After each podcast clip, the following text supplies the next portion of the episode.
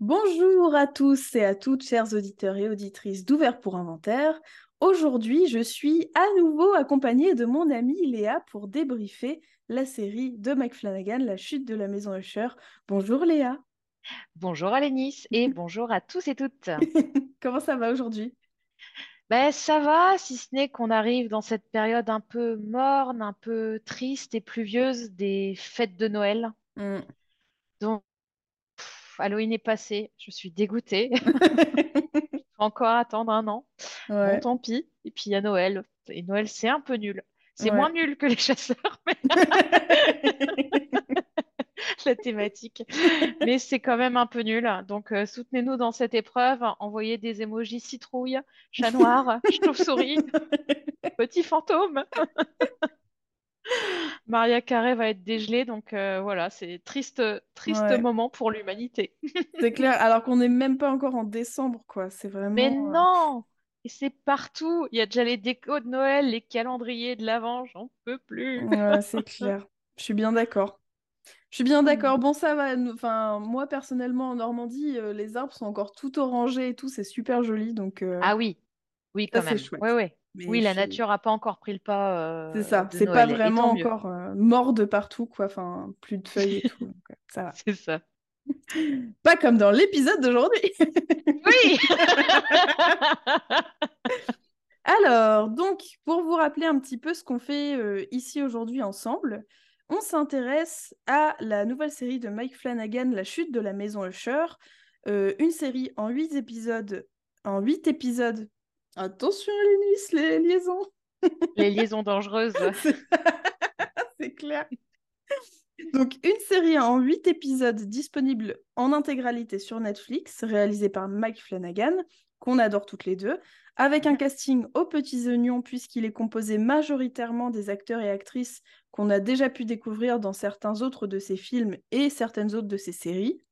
Il s'agit d'une adaptation de la nouvelle fantastique d'Edgar Allan Poe euh, du même nom, donc La chute de la maison Usher, euh, que euh, ni Léa ni moi n'avons lu pour le moment, pour ne pas se faire spoiler la série. Mais pourquoi pas la lire à la fin, enfin pour le dernier épisode ou après le dernier épisode, on verra bien ce qu'on a envie de faire, voilà. Oh Vous n'êtes pas nos chefs, ok? Ok, on, qu'on se calme. Hold your horses, comme disent les Allemands. Et donc, euh, nous sommes déjà au quatrième épisode, puisque nous avons déjà décortiqué les trois premiers épisodes. Il est donc possible qu'on aborde, qu'on pardon, euh, à nouveau certains passages des épisodes précédents, donc on vous spoil, et on risque, euh, enfin, on va très certainement également vous spoiler cet épisode 4, Le chat noir. Mais tout de suite, avant de commencer, le générique.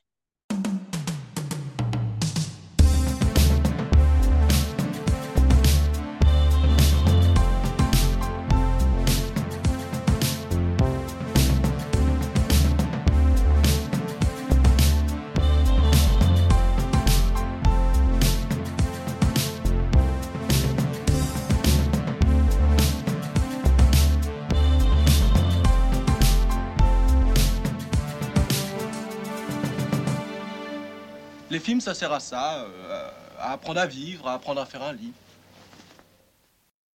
Alors, Léa, je te propose, j'ai écrit un petit previously. Je me suis dit, comme, comme on est à la Oh moitié oui. de la série, j'ai fait un petit previously pour, euh, tu vois, remettre un peu les choses euh, en ordre. Et euh, en plus, nous, ça fait un petit moment qu'on ne s'est pas vu, enfin, qu'on n'a pas enregistré ensemble, donc ça, ça nous remet dans le bain tranquillement. Donc, Trop bien. Avec l'accent, j'espère. hein. je vais essayer. tu vas voir, ça va être, euh, ça va être grandiose. j'en doute pas. Previously on la chute de la maison Usher. Débriefé, bien faut pas sûr. tout mettre en anglais. C'est ça. Euh, des efforts, mais pas trop, quoi. Vraiment, Mm. juste, euh, juste ce qu'il faut. Les Euh, compétences sont là.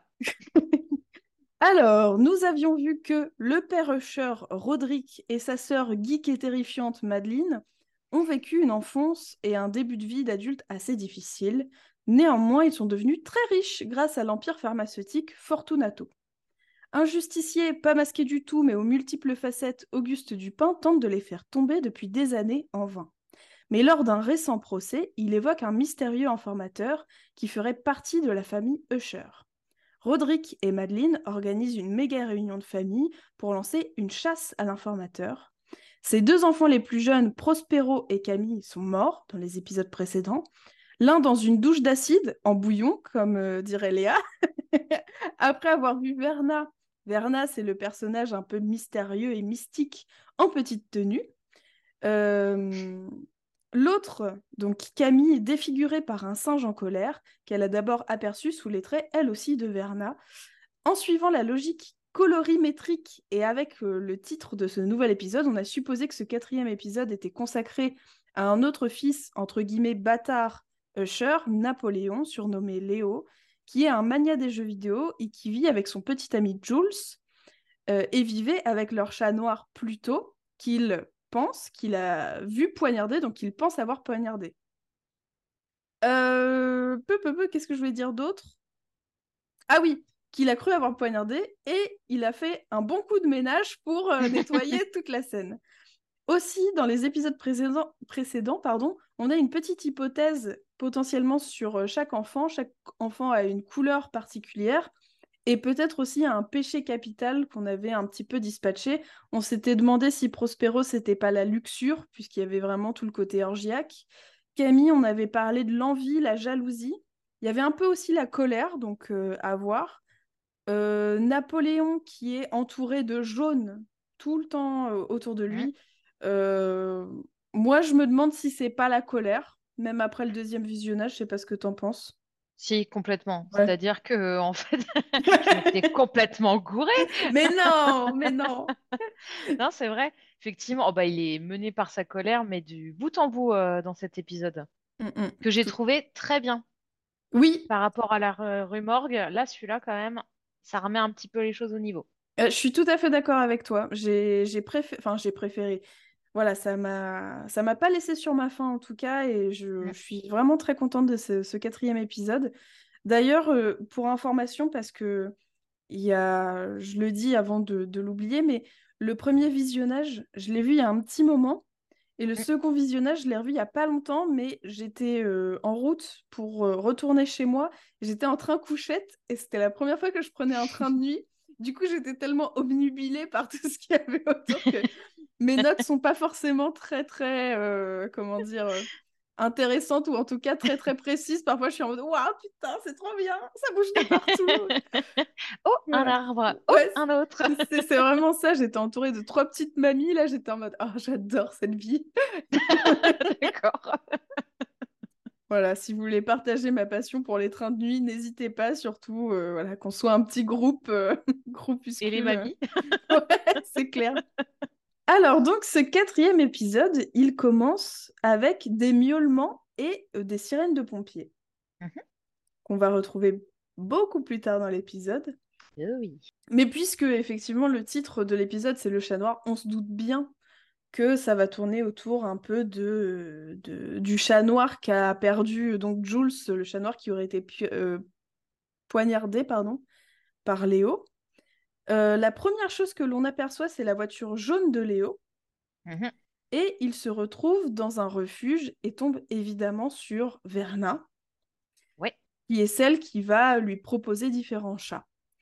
Et d'ailleurs, elle dit un truc que j'ai trouvé très rigolo. Elle dit J'ai un faible pour ceux en fin de vie.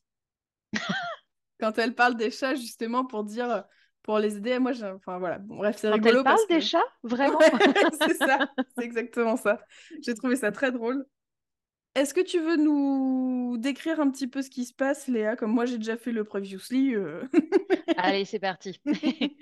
Alors, euh, on débute in media res, bien sûr, au beau milieu de l'action, sous-entendu. oui, je fais latin. Alors, ce qui est intéressant, c'est que, oui, effectivement, tu l'as dit, le premier plan, c'est sur la voiture jaune de notre Napoléon. Et au départ, je me suis posé la question, ah, est-ce que c'est pour rappeler qu'il est pété de thunes? Mais ça, en fait, on le sait déjà. Mm. Et en fait, à la fin de l'épisode, ben, on a un peu la réponse, c'est-à-dire que c'est un, plan miroir, on va dire, euh, donc début et fin d'épisode. Ce que j'ai trouvé drôle euh, chez Verna aussi, c'est que donc vous avez Napoléon qui recherche euh, le chat le plus similaire à celui qu'il semblerait avoir poignardé. Et Verna lui dit, euh, alors je ne sais plus comment c'est dit en français, mais c'est I can handle that just fine. Donc, sous-entendu, je peux le faire sans souci. Hmm. Et j'ai trouvé ça marrant comme double sens parce que c'est un côté, je peux vous en trouver un sans souci, et le, euh, je peux me transformer Oui. la- enfin, en chat sans souci. Complètement. Et dans l'épisode précédent, on l'a vu qu'elle a des, des talents de, de métamorphose, puisqu'elle se changeait plus ou moins en singe, enfin, prenait la place du singe pour éliminer Camille. Et là, c'est marrant parce qu'elle lui dit, euh, les yeux dans les yeux, oui, oui, je vais m'en occuper. Et ce que j'ai trouvé intéressant, c'est qu'on a une autre construction un peu narrative ici, parce que on sait déjà que Verna est face à Napoléon, on a déjà le, comment dire, le contact qui est fait. Donc, durant tout l'épisode, euh, les spectateurs, spectatrices savent ce qui va arriver avant que Napoléon ne le sache vraiment. Mm. Il n'y a pas de suspense de quand est-ce qu'elle va arriver, quand est-ce qu'elle va lui proposer un choix. C'est amorcé tout de suite. Tout à Et je la trouve un petit peu déguisée comme un chat, ou en tout cas comme les, ces vieux ca- cafés glauques euh, qu'on peut trouver au Japon comme ailleurs, Ouais. où les jeunes filles euh, portent des grelots euh, au cou, et puis donc la petite coupe brune, carrée, etc. Donc euh, Complètement. ouais, j'ai trouvé ça drôle et un peu glauque aussi. Et là encore, elle lui propose un choix, comme à chaque enfant Usher depuis le début de, depuis le début de, la série, puisque tu le disais, elle présente à Napoléon plusieurs chats qui ont tous besoin d'un nouveau foyer avec euh, des conditions, euh, bah, oui, les conditions les plus basses possibles euh, parce qu'on est dans un refuge. Mais Napoléon n'écoute rien et se dirige hein, vers, lentement mais sûrement, vers un chat qui semble être le sosie parfait de Pluto. Mm. Et Verna a beau lui dire, Ah, mais vous savez, ça serait bien quand même hein, d'adopter euh, un chat qui n'a pas de foyer, ou un chat qui est en fin de vie, ou un chat. Rien, rien à faire. hein. Euh, Napoléon se dirige tout droit vers le chat qui le mènera à sa perte. Mm. Et j'ai trouvé cette première scène assez intéressante. Il Oui. y a vraiment. Je trouve que ça fait presque construction de, de tragédie grecque. Il y a tous les in- ingrédients qui nous sont donnés. On sait que ça va le finir. Enfin, il y a vraiment cette fatalité ambiante. Et voilà, et puis bah, le- la pièce se joue ensuite euh, sans que les personnages soient conscients de leur sort dramatique, et nous, on en est conscient. Complètement. Peut-être à la différence près que j'ai l'impression que Verna euh, euh, est un peu plus explicite, quoique très mystérieuse avec les deux enfants Mm. Usher précédents. Mais avec Prospero, elle lui disait vraiment, tu peux faire un autre choix, tu as encore le temps. Avec Camille, bon, euh, elle lui dit en fait quand elle est dans la peau du gardien euh, à l'accueil qu'elle n'a rien à faire là, c'est la plus intelligente, elle devrait pas être ici. Napoléon, je trouve que c'est quand même plus difficile à cerner le fait que euh, là c'est c'est oui c'est c'est plus du ressort de la fatalité, c'est qu'il n'y a pas vraiment de choix en fait. Non. Il peut pas vraiment faire autrement. euh, à part ne plus être un gros con, mais ça. C'est compliqué. C'est ça. Euh, ouais, ouais. Et aussi, j'ai trouvé ça euh, rigolo qu'on la voit. Tu nous avais dit, Léa, dans le deuxième épisode, qu'on l'apercevait sur la vidéosurveillance. Donc, que c'était Mm. pas un esprit ou quelque chose de vraiment euh, euh, fantomatique. Et là, on la voit en photographie avec le chat noir. Ouais, C'est- ouais. C'est marrant parce qu'on va comprendre un peu plus tard qu'effectivement, c'est, elle va se métamorphoser en ce chat, mais du coup, c'est marrant d'avoir une image d'elle vraiment photographiée avec le chat. euh, Je trouve ça euh, drôle, ce rapport euh, à l'image, à la photographie de, d'un, d'un événement. On l'a vu aussi dans le troisième épisode lorsque Camille la prend en photo avant que le singe lui saute dessus et que on a vu Verna jusqu'à, enfin, jusqu'à ce qu'elle s'approche de Camille. Et au dernier moment, on voit le visage du singe. euh, Donc voilà, j'ai- j'aime bien, j'aime bien. Mais oui, ça déjoue euh, ouais, ce qu'on a, ce qu'on peut attendre, le cliché du on peut pas les prendre en photo, enfin, ce sont des esprits. Bah si, Verna, elle se laisse prendre en photo euh, C'est ça. sans souci.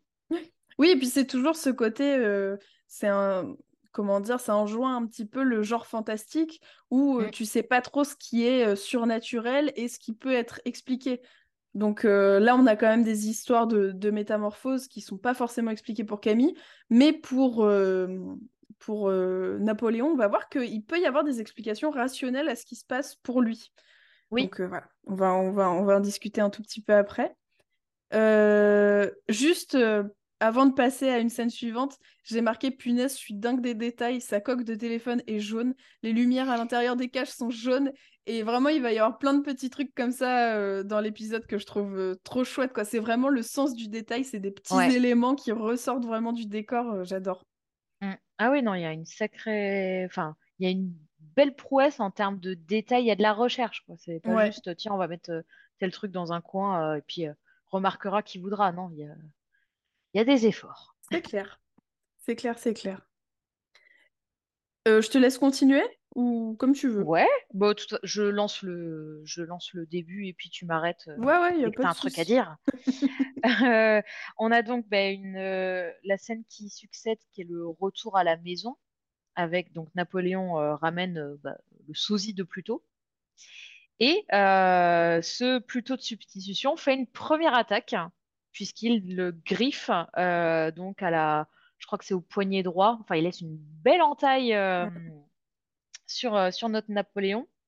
Et au moment où le chat se, barre, une fois son forfait commis, on appelle Napoléon et donc on entend via sa voix que c'est son père qui l'appelle. Et on n'entend pas ce qu'il dit, mais vu la réaction de Napoléon, il est en train de lui indiquer que Camille a elle aussi été tuée ou de fait est morte. Qu'elle est morte, ouais, tout à fait. Et on a une réaction qui est très incrédule. Hein.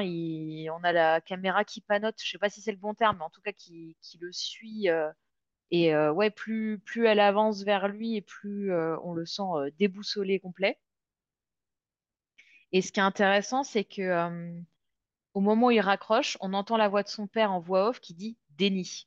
Ouais. Et ensuite, on a un raccord. On passe à l'entretien. C'est ça, avec Auguste et, et Roderick. Je trouve que ce qui m'a beaucoup plu dans cet épisode, c'est ça en fait. C'est vraiment le sens de la transition. Parce que comme tu l'as dit au tout début, c'est vraiment un épisode qui est construit en miroir.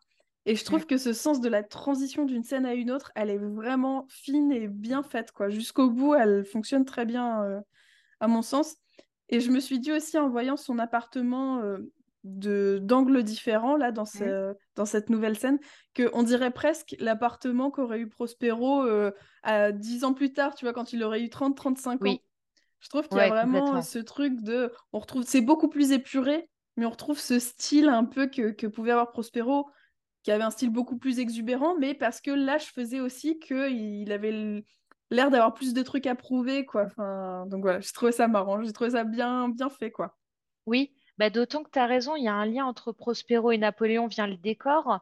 Et il va y avoir aussi des, passerelles faites entre Napoléon et son père, Roderick. Et je trouve ça intéressant parce que euh, c'est un épisode qui est, comment dire, c'est pas une métaphore filée, mais en tout cas, il y a des thématiques qui restent filées, qu'on va retrouver euh, entre père et fils, entre fille et père, etc. Et ce que j'ai trouvé intéressant, c'est que sur le raccord, on retombe sur Auguste et, euh, et Roderick. Euh, Dupin commence à entendre des sons qui proviennent de la cave ou du sous-sol. Ouais. Alors Roderick nous dit que c'est Madeleine. Moi, j'y crois toujours pas. Ou alors euh, Madeleine peut-être dans un état second, dirons-nous. Et j'aime bien parce que d'un côté, on a Dupin qui commence à être sensible à l'environnement euh, sombre, inquiétant. Jusqu'à présent, il était très en retrait parce que c'était la voix de la raison. Et Roderick, de son côté, je le trouve plus sombre que jamais. C'est clair. C'est clair. Ouais, il est vraiment, il est et même lui-même est inquiétant dans sa façon de, parce que quand justement euh, Dupin entend en bas et que Roderick rappelle que c'est Madeleine, il lui dit, bah elle peut se joindre à nous. Et Roderick, il a, vraiment, il a un petit moment de pause et il fait Alors, de quoi parlions-nous déjà? Bon, d'accord. ah oui, nous parlions du déni. Ah, ok. Oui. ouais, cet épisode aussi, je trouve qu'il est, il est empreint de plein d'ironie noire. C'est-à-dire, il y a, y a, un côté très, très angoissant et de l'autre, tu as presque envie de pouffer en disant Ok, d'accord, qu'est-ce qui va nous arriver C'est clair. J'aime beaucoup. Ouais, complètement. Est-ce que tu as d'autres choses à dire sur cette scène ou pas? Non, sur l'entretien, pas vraiment. À part, oui, euh, il Enfin, tu as tout à fait raison. En fait, je suis d'accord avec toi. Il va commencer à faire des parallèles entre justement Roderick, sa propre personnalité et, la personnalité de ses enfants. Et je trouve ça, euh, je trouve ça assez bien tissé. Mais voilà, j'ai rien d'autre à ajouter à part ça, vraiment. Alors ensuite, on l'embraye sur quoi? On a la réunion de crise. Euh, Camille n'est plus là pour gérer la com de la famille, donc, euh, Mm. puisqu'elle est morte. Donc, effectivement, ça va être plus compliqué. RIP. Vraiment, j'ai noté les échanges entre les enfants sont délectables. Entre Juno qui s'en prend plein la tronche dès qu'elle ouvre la bouche, c'est vraiment génial. Et Tamerlan qui dit, lorsque Léo, euh, Léo il doit lire normalement au journaliste l'annonce de la mort de sa sœur, Mm. et c'est un peu, c'est un truc vraiment basique, quoi, factuel. Et Tamerlan dit, ah oui, c'est vraiment terrible, hein, on devrait peut-être retirer son âge, non. Au secours, ce personnage, il est, il est exécrable, mais génial, quoi. Ouais. Et euh, Bah, d'ailleurs- Oh oui, pardon, vas-y, je t'en prie. Bah, toujours dans ce côté euh, détestable, je me suis posé la question, et j'ai pourtant je l'ai revu deux fois cet épisode. Quand elle s'adresse à un moment à Juno, j'ai du mal à entendre si elle dit she ou si elle dit it. Ah, euh, bonne question. Elle ne, à un moment, c'est traduit par elle ne devrait pas parler, et j'ai j'ai failli entendre un it, genre cette chose ne devrait pas parler. Peut-être, hein, peut-être. Faudrait réécouter. euh, je t'a- je t'avoue que j'ai, ça m'a pas, euh, ça m'a pas sauté aux oreilles. Je saurais pas Mm. te dire. Mais ça m'étonnerait pas d'elle, hein, très sincèrement. Non. Vu, euh, vraiment la nonchalance et le mépris qu'elle a pour euh, Juno, euh, ce serait pas du tout étonnant. Euh, Ouais. J'ai noté qu'il y avait que Frédéric qui était. Ah oui, Frédéric, c'est vraiment le, le plus, donc le plus âgé des enfants. Et c'est le bon petit soldat, c'est le seul à répondre oui, commandant, sir, yes, sir, à son père. Et vraiment, Bah c'est oui. ridicule, quoi. Il a, il a ce côté euh, pathétique, mais qui le rend un peu sympathique, en fait, Frédéric. Il est... Enfin, ou pas, hein, d'ailleurs, mais je trouve qu'à certains égards, il est plus... euh, Il semble plus humain que certains de ses frères et sœurs, quoi. Ouais. En bas, c'est le bon bonnet, quoi. C'est ça. C'est oui, il va suivre les ordres. Et c'est intéressant parce que là encore, Roderick, il nous fait un, un discours de Big Boss en mode euh, Nous sommes en guerre, euh, la famille doit rester plus que soudée, on doit construire un mur. Hashtag Donald Trump. Ouais, c'est clair. Et, euh, et c'est moi votre commandant, je veux plus qu'entendre que sœur, yes sœur. Et c'est intéressant parce que cette réplique, elle va revenir, Mm, mm. sauf que ça sera pas Roderick qui Ouais. la dira, ça sera lui qui recevra cette, euh, cette réplique et pour voir qu'effectivement, il y a tout qui est construit en miroir. Mm, mm, tout à fait. Euh, moi, j'avais rien à ajouter sur la réunion de crise, à part que oui, les enfants sont toujours aussi détestables et que moi, j'aime beaucoup ces moments de réunion de crise. Parce que vraiment, ils sont au paroxysme de leur mépris et de... Voilà, qui sont vraiment, quoi. Ouais. Et Bah, euh, ce que j'ai trouvé intéressant, c'est que Napoléon euh, renverse tout. C'est le seul à montrer une, une émotion. Il est en colère tout à fait.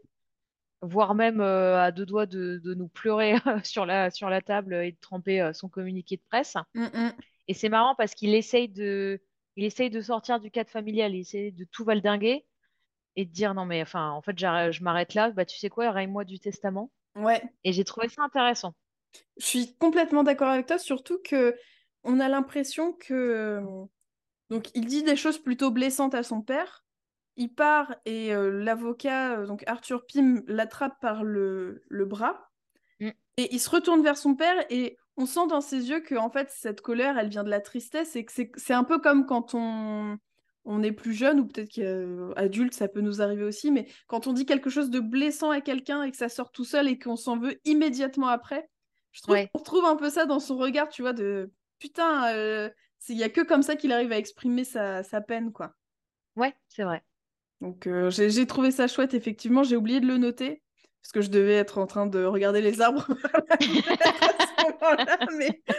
mais en plus ça m'a ça m'a marqué, donc euh, ouais, tout à fait.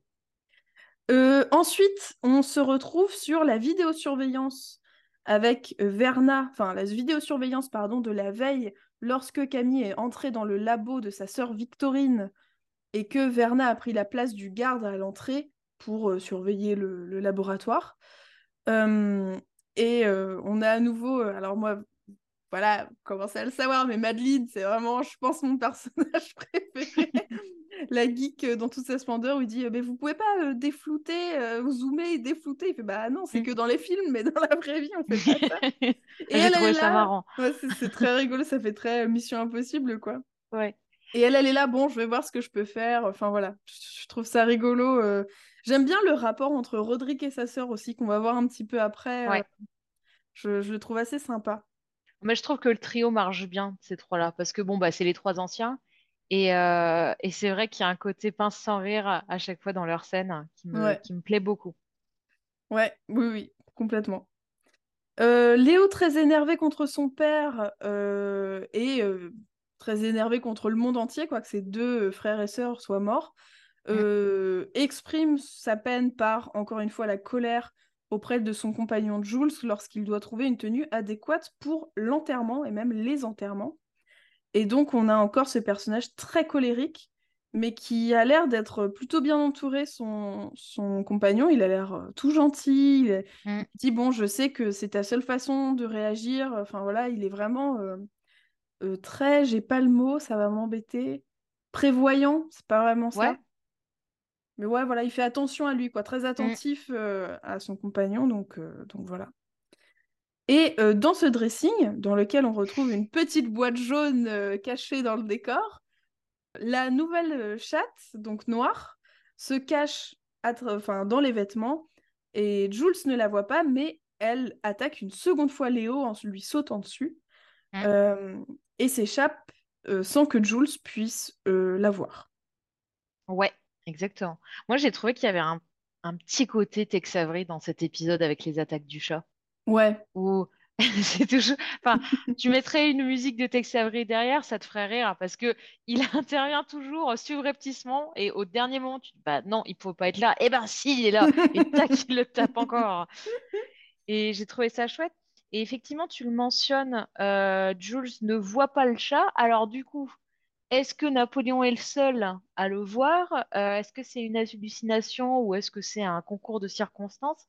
Ce qui est bien dans cet épisode, c'est un peu l'abécédaire du fantastique. Mm. Parce que le, le principe de, de la littérature fantastique, c'est de jouer là-dessus. C'est de savoir si ton personnage principal, oui ou non, perd la boule, si ce qu'il voit, euh, on doit le prendre pour argent comptant ou pas. tout à fait. Et, et ça marche bien. Ça marche très bien. Euh, alors pour la suite, je vais peut-être te laisser continuer parce que j'ai marqué, j'ai raté plein de trucs, je mangeais mon sandwich dans le wagon couchette. Donc tu vois, vraiment, Ça roule. je- j'ai pas été très précise pour la suite. Bon, c'est pas grave. Au moins, c'est honnête. Ouais. Faut t'avouer. Euh, on embraye en fait sur la scène du procès, puisque donc euh, Dupin et bah, tous les autres euh, membres du jury attendent que la famille se représente. Enfin, en tout cas, non pas la famille, parce qu'on se doute qu'ils ont autre chose à faire, mais ils attendent au moins Arthur, qui est, euh, on va dire, avocat à la défense, à défaut Mm. de d'un un mot euh, correct pour ça. Mais je pense que c'est ça, hein, ouais, je pense que c'est l'avocat de la famille, donc euh, ouais, c'est... Allez. Et Dupin essaye de défendre un peu son bout de gras en disant euh, Dis donc, moi, si j'arrivais une demi-heure à la bourre, euh, moi, j'aurais un mot d'abord et une heure de colle, alors que eux, ils sont rien du tout, c'est pas juste la vie.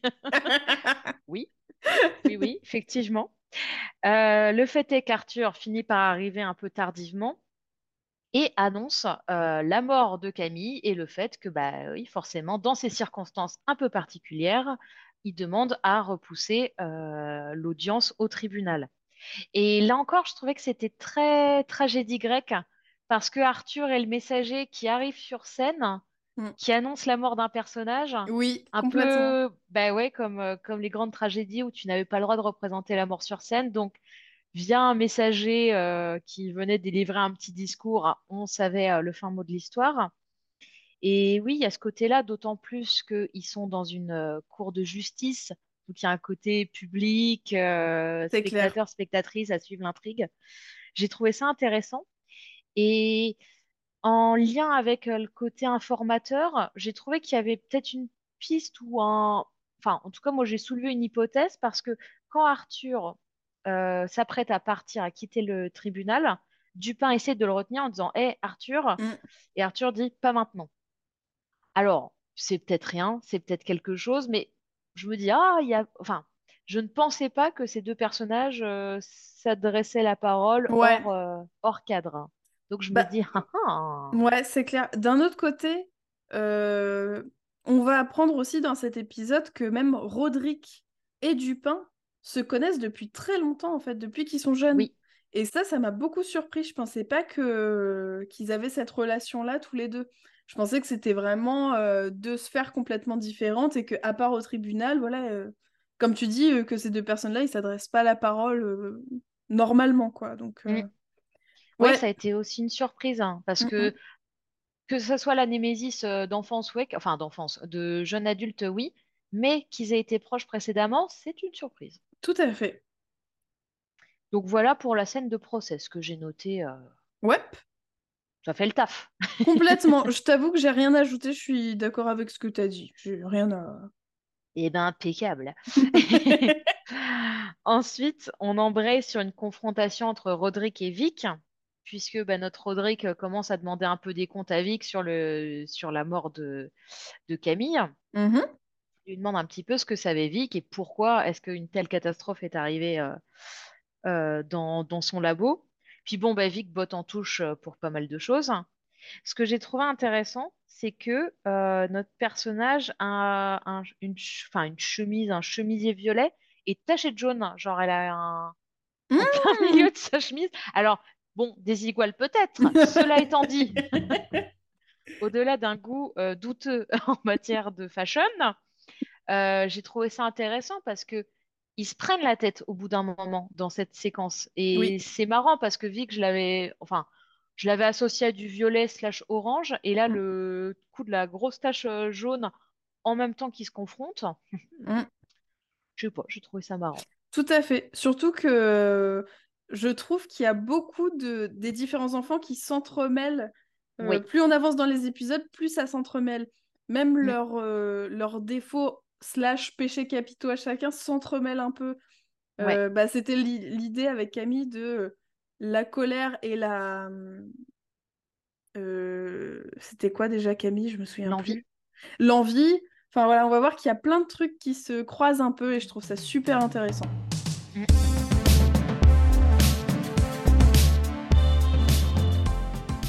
Après ça, euh, Roderick et Madeleine reçoivent tous les deux une photographie sur leur téléphone qui est euh, la photo de Verna qu'on peut bien reconnaître. Euh, donc finalement, la technologie a fait qu'on a pu zoomer et déflouter la vidéosurveillance. Et Madeleine retourne, enfin, est avec son chauffeur et elle retourne voir le bar dans lequel ils étaient lorsqu'ils étaient jeunes, qu'on a vu dans le premier épisode. Et elle se retrouve face à un mur recouvert d'affiches et bien sûr un graphe de corbeau au-dessus de ces affiches. Et un corbeau qui vient se poser histoire de bien appuyer euh, le, délire. Donc euh, c'est génial, elle se rend compte que effectivement ce bar très certainement n'a jamais existé ou en tout cas n'existe plus. Et Roderick, lui, se retrouve également face à un mur. Euh, et il entend comme une. Alors, moi, j'ai noté comme des clochettes de l'autre côté du mur. Euh, ce mur, moi, je me suis demandé si c'était le mur du sous-sol dans la maison dans laquelle il est avec du pain actuellement. Ah, ou autre chose. Mais voilà. Ouais, soit c'est soit c'est ses locaux à Fortunato, soit c'est chez lui, ouais. Ah. En tout cas, voilà, il y a toujours ce mur un peu étrange avec des traces dessus qu'on a vu dans le premier épisode dans un flash très rapide. C'est ça. Donc, euh, donc voilà, c'est euh, la vision de Verna pour les deux qui, on le sait grâce au flashback, l'ont déjà rencontré dans leur jeunesse. Ouais, tout à fait. Donc euh, Madeleine d'un côté avec cette histoire de bar, Roderick de l'autre avec cette question de mur. Donc il y a encore deux intrigues à mm. nous dévoiler euh, petit à petit. Parfait. Ensuite, euh. on embraye sur Vera et Vic, hein, si je dis pas de bêtises. Yes. C'est ça. c'est ce que, j'ai noté aussi. ouais, donc euh, Victorine qui fait signer les papiers d'opération pour, euh, pour Verna, hein, qui est son cobaye, pardon, sa patiente. Il croit moyen, mais bon. J'aime bien parce qu'elle dit oui, c'est la procédure standard, ce qui n'est jamais mon signe dans une série quand on te dit ça. Ne vous en faites pas, c'est la procédure. Ce que j'ai trouvé intéressant, c'est qu'on t'avait évoqué l'idée de contrat qui, euh, qui peuple toute cette série, notamment avec Verna, mais aussi entre Roderick, Madeleine, Verna, etc. Mm. Et là, c'est la même chose. On a Verna qui signe euh, un contrat donné par Vic. Donc, j'ai trouvé ça intéressant aussi, la posture de Vic, qui est vraiment, à mon sens, moi, c'est la méchante de l'histoire. Ah, mais bah, je suis contente que tu le dises, c'est ce que j'ai noté à peu près euh, aussi. Ah ouais, elle est, Elle est hein. terrifiante. Ouais, ouais, ouais, c'est clair. Reviens, Camille! Carrément. Non, mais oui, parce que Verna dit euh, Ah, et puis vous savez ce qu'on dit, euh, il y a plein de tests qui sont faits dans des pays sous-développés bah, parce que les gens n'ont pas les moyens, euh, parce qu'ils ils se taisent, parce que le, le monde entier s'en fout. Mm. Et Vic, dans sa grande mansuétude, nous dit Ah, vous savez, il y a deux façons de voir les choses. hein. C'est vraiment le discours du en même temps. Non, mais en même temps, C'est clair. macroniste, va. Il nous dit Oui, mais les tests, ils sont faits là où la demande est plus forte. Non, mais allez, se frotter les mains. c'est clair. Méphistophélès. Ouais. Et là encore, on voit que son, alors son bureau par rapport à sa collègue slash euh, copine, Dieu qu'il Ouais. est froid et sec. C'est Complètement. terrible. Ouais. C'est vraiment une sorte de musée contemporain, donc euh, vide, rangé au possible. Il n'y a pas d'âme. Non, Il n'y a ah, pas d'âme dans cette personne et dans ce bureau. c'est clair. Et en plus, c'est d'autant plus fou que c'est le personnage qui apparaît de prime abord comme le gentil des frères et sœurs. C'est, enfin, elle est dans la, dans la médecine, elle fait des tests pour quand même sauver des vies ou éviter des Mhm. maladies et tout. Et vraiment, sa façon d'être avec les autres, elle est tellement abjecte. Quand euh, Verna essaie, la prend dans, dans ses bras pour la remercier, on sent qu'il y a une, une forme de mépris, mais incroyable. Et l'actrice, euh, chapeau à elle, parce que pour l'avoir vue dans d'autres séries, Oui. elle, elle c'est pas, euh, enfin, comment dire, je- moi, je l'ai jamais vue incarner ce personnage-là, et je là, je trouve qu'elle l'incarne parfaitement bien, quoi. Ouais, c'est vrai. Elle avait une, euh, comment dire, un côté très chaleureux euh, dans The Haunting of le Bly Manor. Ouais, Et là, c'est pas du tout le cas. Tu sens qu'elle se ça. désinfecte après chaque étreinte. Ah, c'est clair, c'est trop ça, vraiment, c'est fou. Je vous apprécie, mais restez loin. Et on a un, un zoom sur l'objet donc qu'elle a, pour lequel elle a passé des, des années ou des mois de, de sa vie et, euh, et les sous de papa pour le faire. Mm. Et j'aime bien parce qu'il y a un côté un peu cœur hybride. Mm, Et il mm. y avait presque aussi le côté œil avec euh, cette sorte de sphère. euh, ben, et puis comme tu as le zoom, tu as l'impression que ce truc-là te regarde. Ouais, J'ai trouvé ça assez chouette. carrément, je suis d'accord. Ensuite, euh, ben, on embraye sur- oh, vite fait sur euh, Fred et Lénore, hein, puisque donc Frédéric, son, son obsession dans cet épisode, c'est de savoir un peu ce que faisait sa femme euh, dans le bain de câlin de Percy, fermez les guillemets. Euh, et, et surtout, euh, Arthur lui a retrouvé le portable que lui avait filé Perry. Mm. Et son obsession, c'est de craquer donc ce portable. Et il va avoir, je parle d'obsession parce que il a des gestes particulièrement violents Ouais, et maltraitants envers sa femme, mais on y reviendra plus tard. c'est clair. Mais bon, on sent qu'il va, il, il craque quoi. Le bonnet de service, en fait, il se cache quelque chose derrière ça. Ouais, complètement. Ouais, j'avais rien noté de particulier sur ces scènes-là, donc euh, Bah, moi non plus, c'est très, c'est très basique. hein. C'est vraiment pour le coup euh, situation d'énonciation. euh, ouais, c'est factuel, quoi.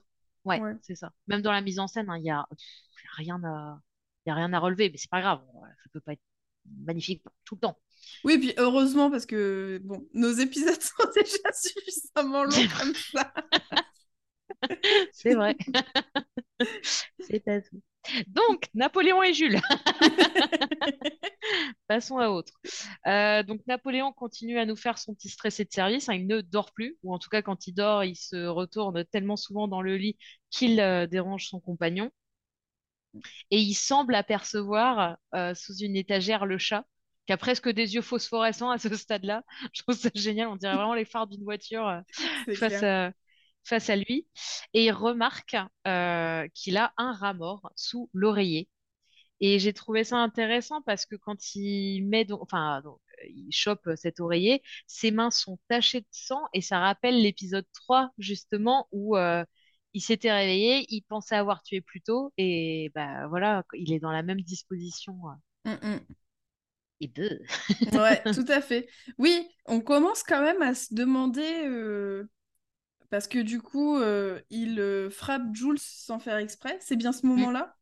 Ouais, c'est ça. Et, et comment dire, en tant que spectateur, on sent qu'il est vraiment dans une forme de solitude, ou en tout cas qu'il y a des choses qu'il qu'il n'a- qu'il est le seul à voir, pas parce que ça n'existe pas, mais vraiment, les situations font qu'à chaque fois, c'est le seul à voir les choses. Donc en Ouais. tant que spectateur, tu te dis, ah, mais quand même, c'est quand même un peu louche tout ça. Ouais, complètement. D'autant que on a encore la, la voix off de Roderick qui parle du déplacement, donc euh, du fait de, euh, bah oui, quand c'est le deuil, euh, de temps en temps, tu vas vouloir t'énerver sur un truc qui a rien à voir avec, euh, avec ça, mais tu décharges ta colère et ta tristesse sur un objet, somme toute, euh, inoffensif face à toi. Tout à fait. Et ouais, ça leur permet de faire le raccord entre Roderick et, et Auguste. Et là, on a un jump scare. Oh, mes aïeux! Et les deux fois, ça a marché. hein. Pourtant, la deuxième fois, je m'y attendais. Ouais, Mais alors, bon Dieu! ouais, ouais, ça fait un. Il violent. marche. Il marche vraiment. Ah, il marche, euh, il marche du Enfin, il tombe du tonnerre. Euh, et c'est intéressant parce que ça revient à, ça rejoint tout ce que tu disais jusqu'à présent. Généralement, Roderick part dans des grands élans humanistes euh, en disant mais non, mais moi je voulais leur bien à, à mes enfants, j'ai voulu leur donner tout. Et là, je Mm, T'as le mm. corps de Napoléon qui le, qui le coupe dans sa réplique en disant non, non, non. Parce que là, il commence à nous dire, moi, je voulais que mes enfants atteignent la sublimation. Il Ouais. s'excuse complètement euh, de son comportement. Et la chute de Napoléon face, bah, littéralement à ses pieds, Mm. montre que euh, tout ça est un mensonge, il se ment à lui-même. Et ces fantômes sont là pour lui rappeler, euh, son, enfin, son inconscient lui rappelle que non, non, Coucou, c'est toi le méchant dans Ouais, l'histoire. ouais, c'est clair. Je trouve ça génial. Mm. C'est. euh, euh, ouais, comme, comme on l'avait vu précédemment, ça devient de plus en plus violent à ses yeux. Ouais. Et j'adore. Enfin, vraiment, je trouve ça super. Bah Et oui, il y a une euh, gradation là-dedans, ouais, c'est chouette. Je... C'est trop sympa. D'autant plus que euh, ce jumpscare, il apporte encore au- autre chose. Il fait le lien entre euh, Roderick et ses enfants et il va crier sur le cadavre, enfin sur sa Ouais. vision, en fait, sur l'hallucination. Il va lui crier dessus pour lui dire Mais j'étais en train de parler. Mm. Et Dupin, qui ne voit bien sûr pas l'hallucination, va prendre ça pour lui et va lui Mm. dire Mais vous ne me parlez pas comme ça. Il va vraiment être touché avec sa voix tremblante. Là, tu sens que vraiment euh, c'est quelque chose qui l'a très certainement déjà traumatisé dans son passé et que il supporte pas que quelqu'un euh, se montre aussi euh, agressif face à lui. Ouais. Et j'ai trouvé que ce lien, il pareil, il fonctionnait bien, quoi. Enfin, je. Ah, mais c'est vrai, complètement. Moi, j'ai aucun recul, je suis juste fan de, de comment il met en scène ces trucs, mais voilà. C'est vrai. Non, mais c'est vrai parce que c'est c'est au cardo, quoi. Il y a, il y a du lien sur tout. Chaque euh, réplique ben, rebondit sur un personnage. En fait, ils ont, ils sont tous dans le même bateau, quoi. En Mm, fait, mm. ce que, ce qui est prononcé par Roderick pour Napoléon, ça vaut aussi pour Dupin. Ça nous renseigne sur des choses qu'il a vécues ou en tout cas, ça, hum, comment dire, ça nous donne un, ouais, un, un aperçu du personnage aussi. Et Mm. puis, via ce, ce coup de colère, ce coup de sang, euh, les deux se calment et se rappellent qu'en fait, avant, avant la guerre, avant le, le procès, eh ben, il y avait du lien entre eux. Complètement. Et Oui, c'est oui. vrai, on bascule, euh, on bascule en flashback ensuite sur leur rencontre des années et des années avant. Et bah, tu veux peut-être nous en parler? Ouais, ça marche. Donc, on revoit euh, Dupin et Roderick tout jeunes. Dupin qui vient frapper à la porte de Roderick pour euh, lui demander de l'aide, puisqu'il fait une enquête sur Fortunato. Roderick, sa première réaction, c'est d'essayer de fermer la porte et de lui claquer la porte au nez. Mais comme il est avec sa- son épouse, euh, qui lui demande de lui laisser la... enfin, de le laisser entrer, quoi. Euh, ce que j'ai adoré dans cette scène, donc euh, Dupin va expliquer à Roderick les travers de Fortunato et le fait que la signature de Roderick s'est retrouvée sur un des papiers euh, d'un comme pour valider un contrat ou un document. Et Roderick n'est pas au courant. Donc effectivement, il y a des falsifications et ce genre de trucs. Euh, Ce que j'ai adoré, c'est de voir à quel point Dupin, il est super observateur euh, avant de partir, parce que évidemment, euh, Roderick, il... enfin, c'est son boulot, il a deux enfants, il a une femme, enfin voilà, on sent que c'est compliqué pour lui de, il peut pas démissionner comme ça, et c'est d'ailleurs ce qu'il va dire après. Et Dupin lui dit oui, oui, je comprends. Alors là, je vois des médicaments, donc euh, je vois que vous avez des cernes, donc vous avez dû à tour de rôle surveiller votre gosse et tout. C'est un poil too much, mais moi j'ai adoré. Je me dis oh là là, mais Dupin, mais trop fort. un mélange de Colombo et de Sherlock. c'est ça, c'est exactement ça. Et je le trouve hyper touchant, tu vois, parce qu'il voit que c'est des gens euh, qui euh, survivent un peu difficilement et qu'il comprend pourquoi il dit un truc, alors je ne l'ai pas noté, donc je me souviens plus exactement, que c'est plus difficile de faire ce qui est juste mm. que de faire je sais plus quoi, mais en gros, c'est enfin voilà qu'il ressent qu'ils sont dans une situation compliquée mais euh, que le plus difficile c'est de faire ce qui est juste quoi. Ouais. Ouais ouais complètement. Et, on ouais, sent trouvé que cette scène intéressante. Ouais, ouais ouais. On sent que ça passe bien en fait avec Dupin Rodrigue et son épouse que pour l'instant, comme Roderick n'est pas encore vraiment euh, la légende Usher, mm. c'est le lien passe euh, assez bien entre les, deux personnages, quoi. Oui, parce qu'ils ont l'air un peu du même milieu. Ils ont l'air de connaître les mêmes galères et il y a un lien qui se crée, c'est vrai. Ouais. Euh, ensuite, Roderick va demander à son patron pourquoi sa signature s'est retrouvée sur des papiers qu'il n'avait pas signés. Et le patron lui coupe la parole euh, pour lui dire mais on est dans la même équipe non? Enfin voilà euh. alors vraiment ce personnage je le déteste mais d'une force. Toi aussi tu veux la mairie de Levallois-Perret. Bon bah alors c'est clair. C'est clair. Et euh, on retrouve ce fameux Sir Yes Sir donc oui commandant en français. Mm-hmm. hyper humiliant que Frédéric va devoir répéter que Roderick pardon j'ai fait un lapsus dans mes notes va devoir répéter et il lui parle de sa belle voiture euh, de compétition que seuls euh, les gens mm. très très. Enfin, voilà, il est insupportable. vraiment, euh, j'ai même pas noté en détail, mais juste il est vraiment très humiliant et il lui fait comprendre que. Allez, viens, va dans la... reste dans l'équipe et puis je vais essayer de faire un peu deux, trois trucs pour toi, quoi. C'est ça, c'est le Boys Club. Et en plus, c'est accentué par la caméra parce que as... elle fait une légère plongée côté Rodrigue face au bureau, ce qui mm. fait qu'il paraît tout petit. Ouais. Par rapport au bureau, il, est rapetissé comme un enfant qui se fait gronder par, euh, par son papa, tandis que Rodrigue, bah, comme d'hab, hein, contre-plongé pour euh, le côté imposant euh, patron.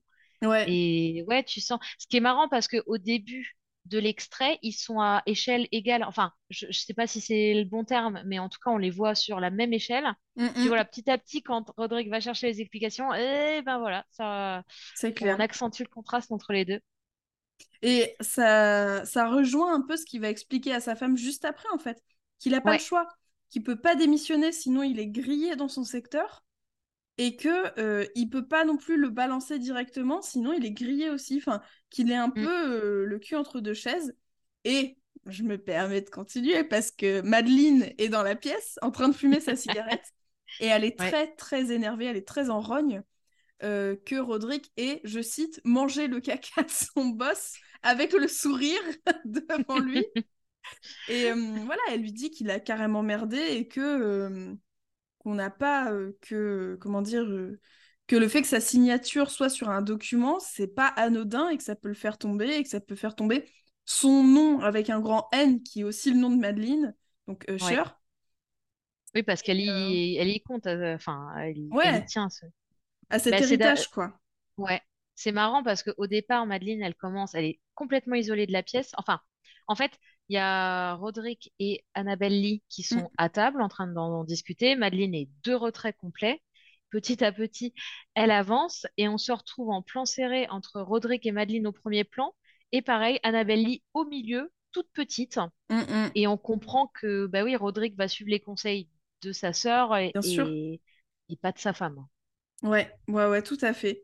Euh, et donc, le conseil de Madeleine, c'est de laisser couler pour le moment Mm. de recontacter euh, Dupin, et finalement de faire la taupe, mais de façon stratégique, quoi, de pas tout balancer. Euh, euh, donc c'est vraiment, c'est vraiment la tête pensante du duo, hein, Madeleine, c'est ça depuis le début. Et vraiment, j'ai noté que j'adore la diction de Madeleine jeune, de l'actrice jeune, ah qui ressemble ah vraiment à la Madeleine plus âgée, quoi. Enfin, il y a un truc de similitude dans leur façon de s'exprimer qui est, qui est dingue, quoi. cette espèce de. je, je saurais même pas l'expliquer. Il y a un côté un peu euh, pas snob, mais je sais Mhm. pas. J'adore vraiment euh, sa façon de parler. Et j'adore ce personnage toujours. euh, voilà, c'est vraiment. je la kiffe. Et ensuite, on revient à, à notre Napoléon et, et Jules, Yes. euh, puisque donc Jules essaye de faire entendre raison à Napoléon et de dire euh, freine un peu sur les drogues parce que d'habitude tu gères, là tu gères pas du tout. Mm. Et ce qui est marrant, c'est que jusqu'à présent, Jules, il était plutôt en plutôt gris, plutôt beige. Là, il est en bleu, enfin pas pétant, mais par rapport au jaune de Napoléon, Mm. ça ça marque et tu sens le, tu sens le contraste en fait, que l'entente est plus du tout au, au beau fixe. Ce que va d'ailleurs annoncer Napoléon quand, quand Frédéric va arriver, en Mm, disant mm. mon petit copain est mort, il le sait pas déjà, enfin il le sait pas Il... encore. Ouais, il le sait pas encore. Tout à fait. Parce qu'une tournure de phrase, bon ma foi, quand tu connais son destin, c'est marrant. Clair. Et on a donc ouais Frédéric qui arrive parce que euh, il veut lui aussi de la drogue, décidément, cette maison. Euh, et on comprend que il se fréquente pas des masses parce Mm. que euh, Napoléon lui dit ah oui t'étais jamais venu et là encore on sent l'écart entre entre bâtard d'un côté entre guillemets Mm, et mm. légitime de l'autre Tout à fait. et Euh, on a une d'ailleurs, nouvelle attaque pardon excuse-moi, j'ai une petite question avant ça. C'est euh, Frédéric. quand- Alors déjà, il entre essoufflé au possible. C'est, on reste sur vraiment le Frédéric un peu pathétique qu'on a vu précédemment. Et il dit à Léo, pardon, j'ai mon chat qui miaule excessivement fort pour aucune raison. le Euh, chat noir ah Ça va, il est gris, il est l'épisode Euh, ah, J'adore les chats noirs en plus, donc. euh. Euh, il lui dit I know the tree house. Enfin, I know, pas forcément I know, mais en gros, je connaissais la maison à l'arbre oui et j'arrive pas à savoir s'il y a une référence cachée que j'ai pas compris ou pas. Je sais pas si t'as relevé ça ou pas du tout. Peut-être euh, Moi, vraiment. ce euh, ce que je me suis dit, c'est que Napoléon devait avoir l'habitude hein, pas mal de déménager, d'autant qu'il a l'air de laisser à ses compagnes ou compagnons euh, le soin de décorer, de faire. Enfin, hmm, il lui dit qu'en gros, comme son, comme il va virer son copain, ben, l'endroit va encore changer. Donc, moi, j'ai l'impression que c'est ça. Ok. Ou alors, tatatin, non, mais j'y pense maintenant, mais tu sais, dans Hill House, Ouais. Frédéric, il joue le père, et, euh, Ouais. et en fait, le père, euh, enfin, les, les gamins de temps à autre se retrouvent dans la cabane, euh, dans la cabane perchée en haut d'un arbre, et en fait, Ouais. on apprend que c'est la, c'est la Red Room. C'est-à-dire Oui. que cette, euh, cette pièce n'a jamais vraiment existé. En fait, ils étaient plongés là-dedans. Peut-être que c'est une référence subtile à, à ses précédentes œuvres. Ah ouais, peut-être. Surtout que du coup, j'ai essayé de regarder un petit peu sur Internet et euh, j'ai trouvé juste un petit, une petit, un petit conte pour enfants où Mhm. c'est en gros Edgar and the Treehouse ou un truc comme ça en, en hommage à Edgar Allan Poe. Et voilà, je sais pas, je... ouais, peut-être que c'est un mélange de références, mais qu'il faut pas y voir beaucoup plus euh, de choses. Mm.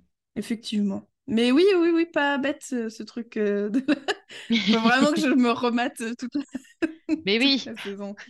c'est Ce, tellement bien. ce sera après, euh, après cette série-là. Et puis... euh, On refera pas de débrief parce qu'à chaque fois, on dira juste c'est trop bien. Oui, c'est trop bien. Et où se trouve donc sa drogue, ma chère Léa, à Léo Dans le dressing, dans une boîte jaune. Tout à fait. Comme c'est étonnant. Bon, c'est lourd là. On a dit que c'était subtil au début.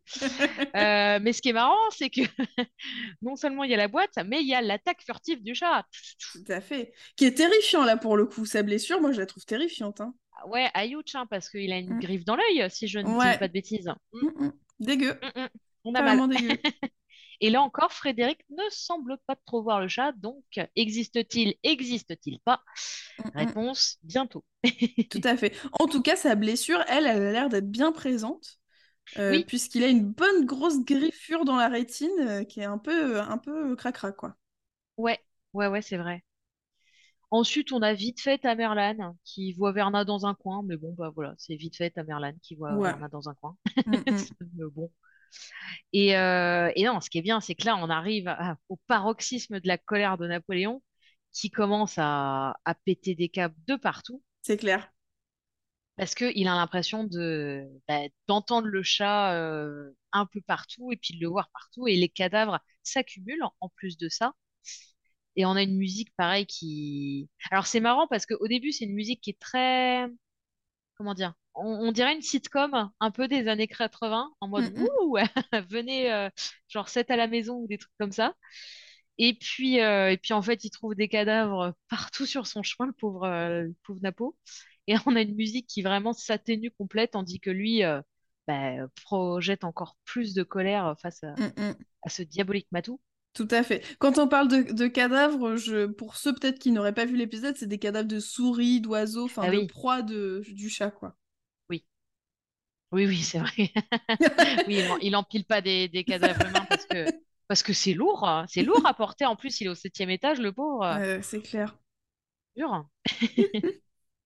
Et bon, bah, il finit par appeler Verna, hein, désespéré de, de cette situation. Et Verna nous fait un discours sur les prédateurs. Oh, mais vous savez, les chats, c'est super dangereux. Alors moi, je veux bien. Mais enfin, quand même, quand on les voit se casser la gueule sur YouTube, pardon, mais les apex clair. sont gentils, mais enfin bon, on les connaît, nous. hein.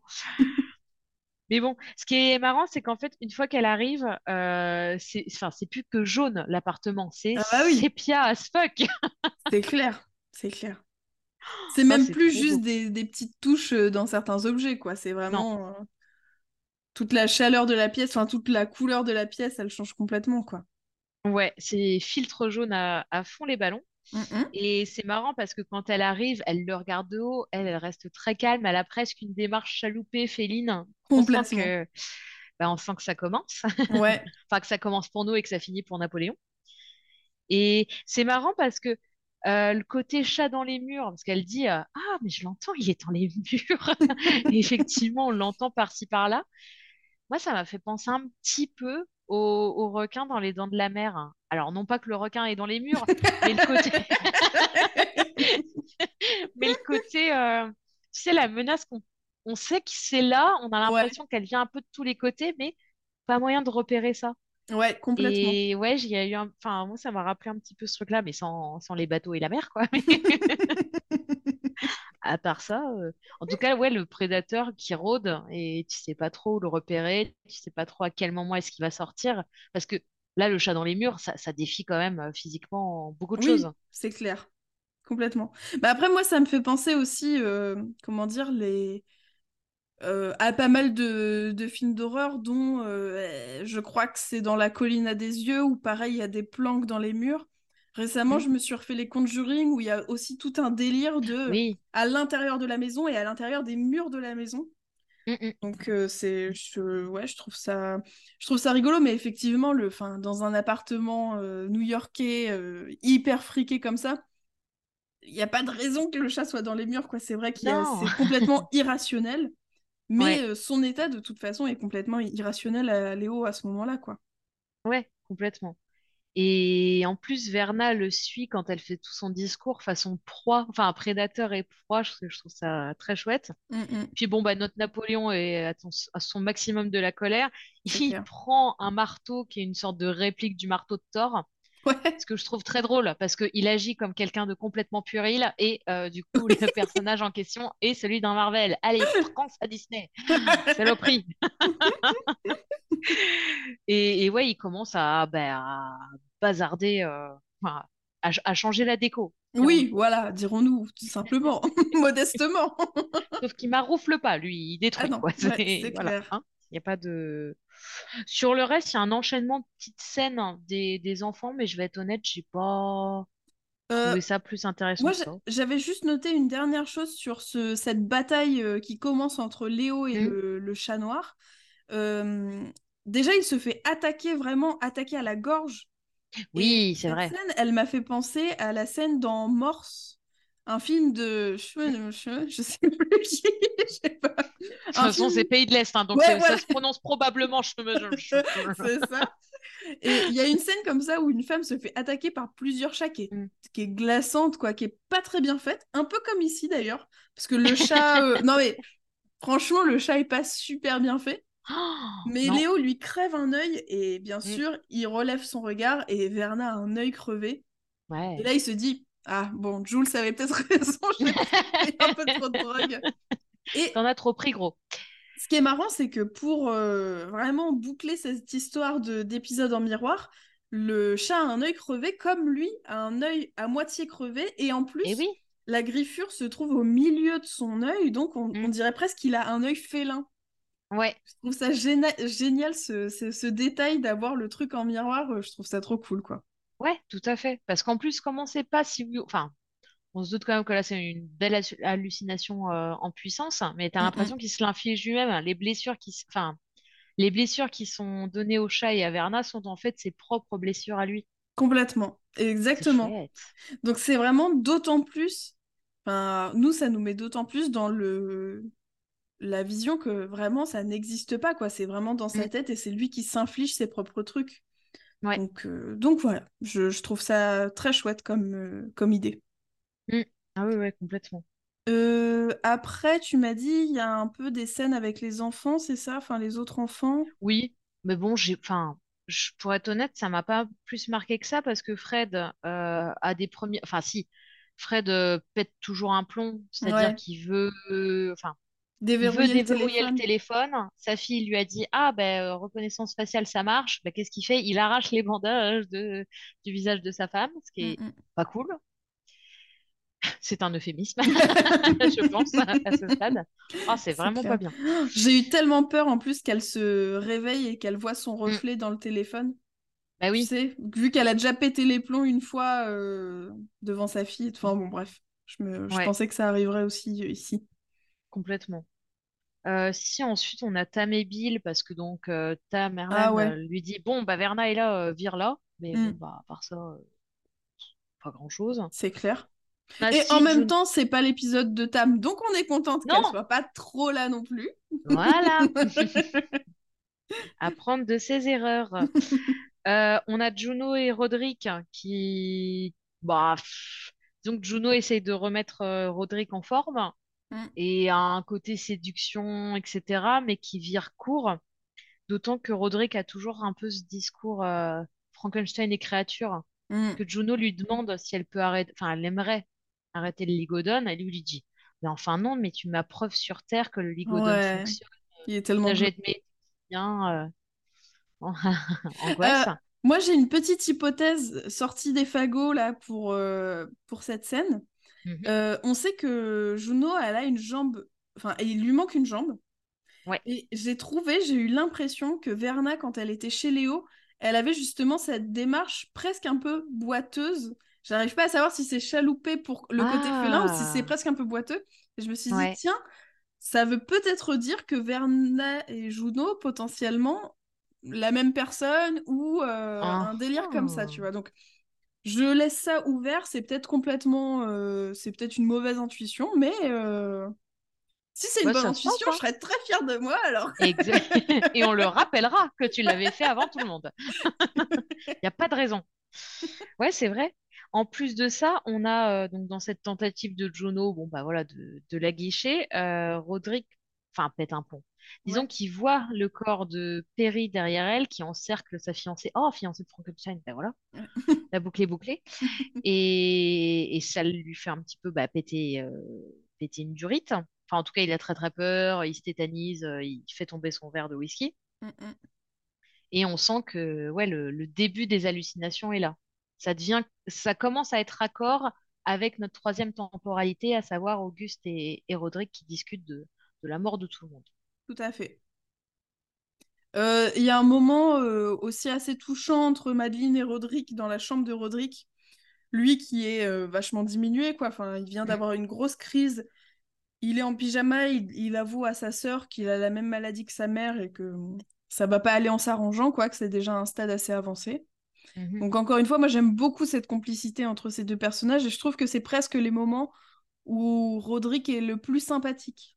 Ouais. Quand euh, il a vraiment cette part d'humanité cachée quelque part, qu'on voit d'ailleurs quand il était plus jeune. Oui. Euh, que j'aime, enfin, j'aime bien que ce soit un personnage qui soit pas euh, manichéen. Que parfois on le voit dans des situations où vraiment il n'est pas que un gros connard capitaliste qui veut vendre euh, pas tout à fait des citrons, mais des citrons nichons, quoi. Des nitrons. des nitrons, tout à fait. Tu veux dire que les capitalistes ont des âmes? C'est pas possible. On aurait menti.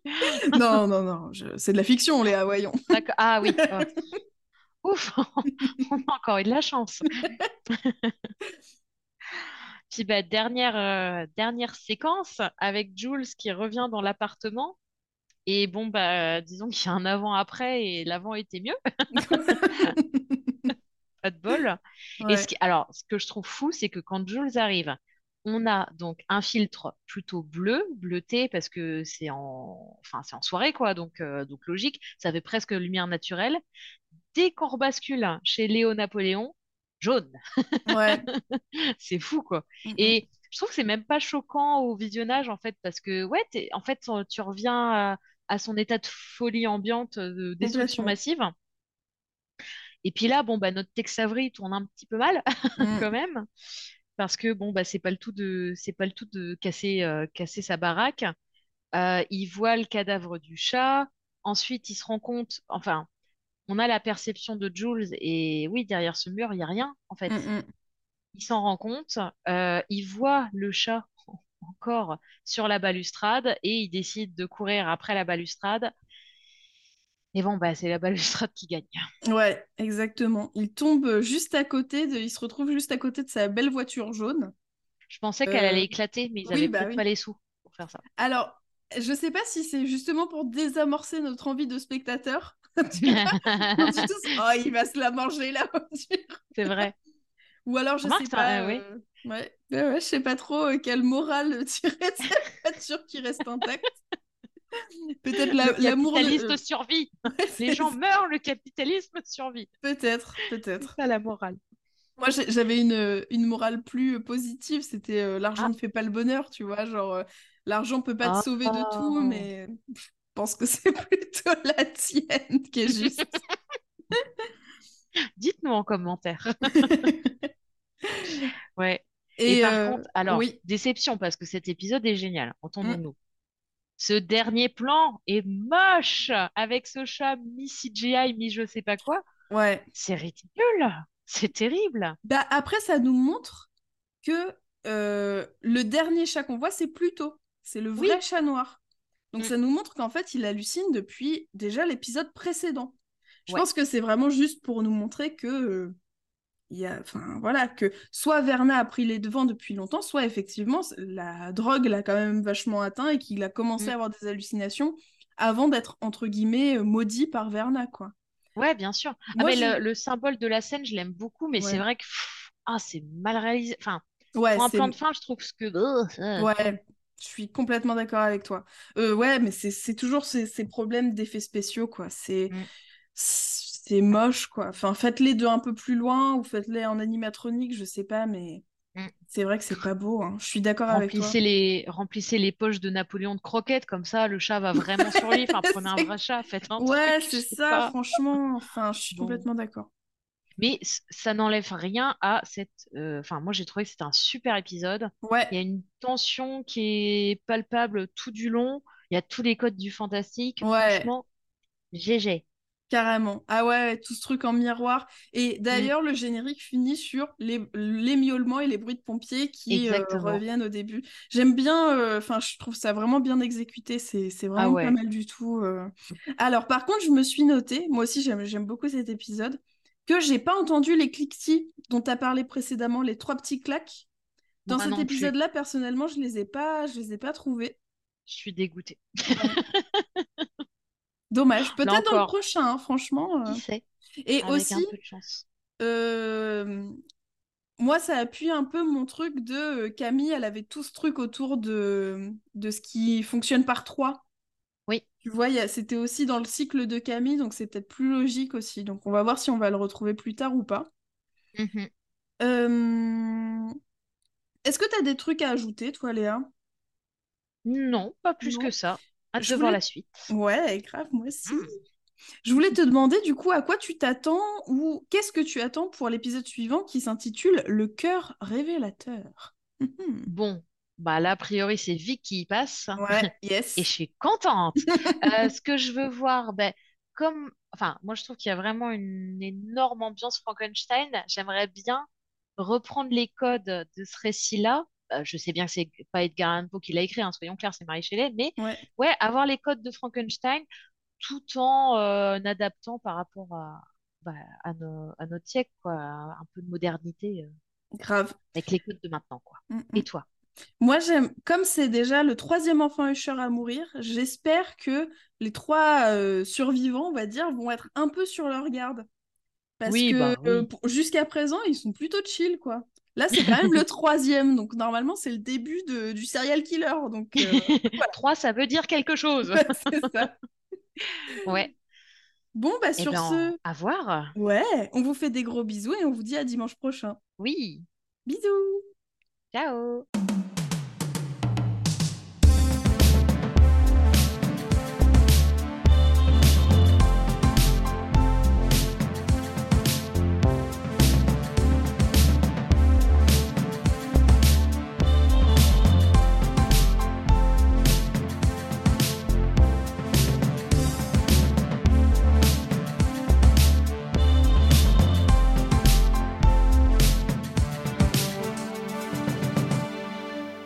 Les films, ça sert à ça, euh, à apprendre à vivre, à apprendre à faire un lit.